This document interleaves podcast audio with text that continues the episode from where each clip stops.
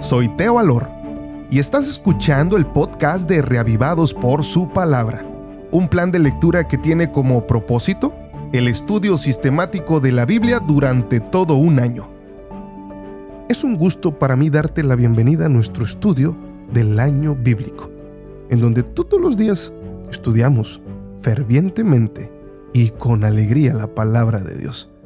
Hoy vamos a estudiar un salmo que realmente va a denotar en nosotros un gran pensamiento. Porque les pregunto, ¿alguna vez, sé sincero, has pensado ir de Dios? Bueno, antes de responder, me gustaría que eleváramos juntos una palabra de oración. Querido Padre Celestial, agradecemos mucho por tu palabra. Tal vez en nuestro medio hay alguien que ha caído por casualidad en este estudio. Tal vez literalmente, quiera huir de tu presencia. Pero ya que está aquí, permite que la palabra de Dios lo traiga hacia ti y le muestre el camino que debe seguir. Te pedimos esto para todos nosotros, porque lo rogamos en el dulce nombre de Cristo Jesús.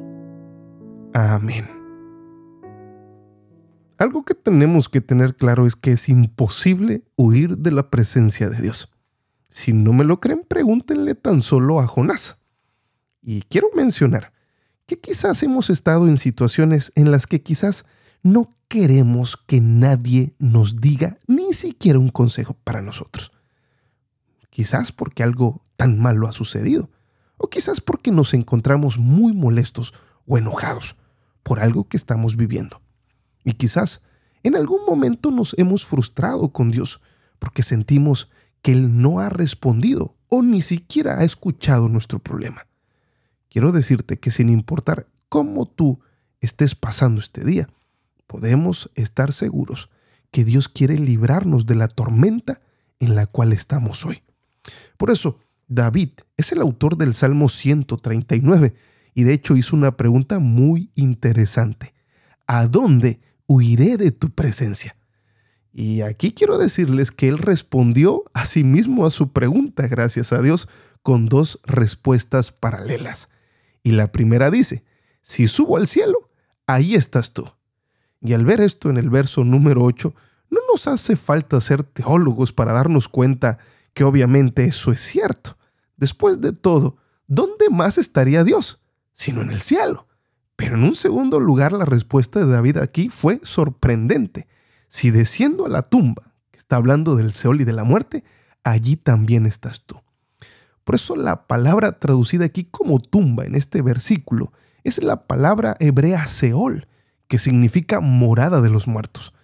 Y obviamente no tiene más que un lugar provisional en un momento determinado en la vida de todo hombre, porque esto significa que está en el contexto de la muerte en donde todo hombre llegará en determinado momento y donde se llevará a cabo el juicio final de su vida.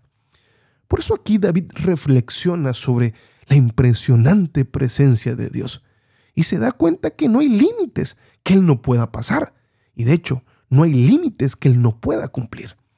De allí que no podemos dejar de ver que el salmista señala que estaba tan sorprendido por su propio pensamiento que había tenido que parar para meditar a la mitad de la misma frase que lo llevó a dar tremendo discurso. Si desciendo a la tumba, allí estás tú. En pocas palabras, queridos amigos, no hay ningún lugar al que podamos ir que no estemos ocultos de los ojos de Dios. Nada de lo que experimentamos está más allá de la presencia amorosa de Dios.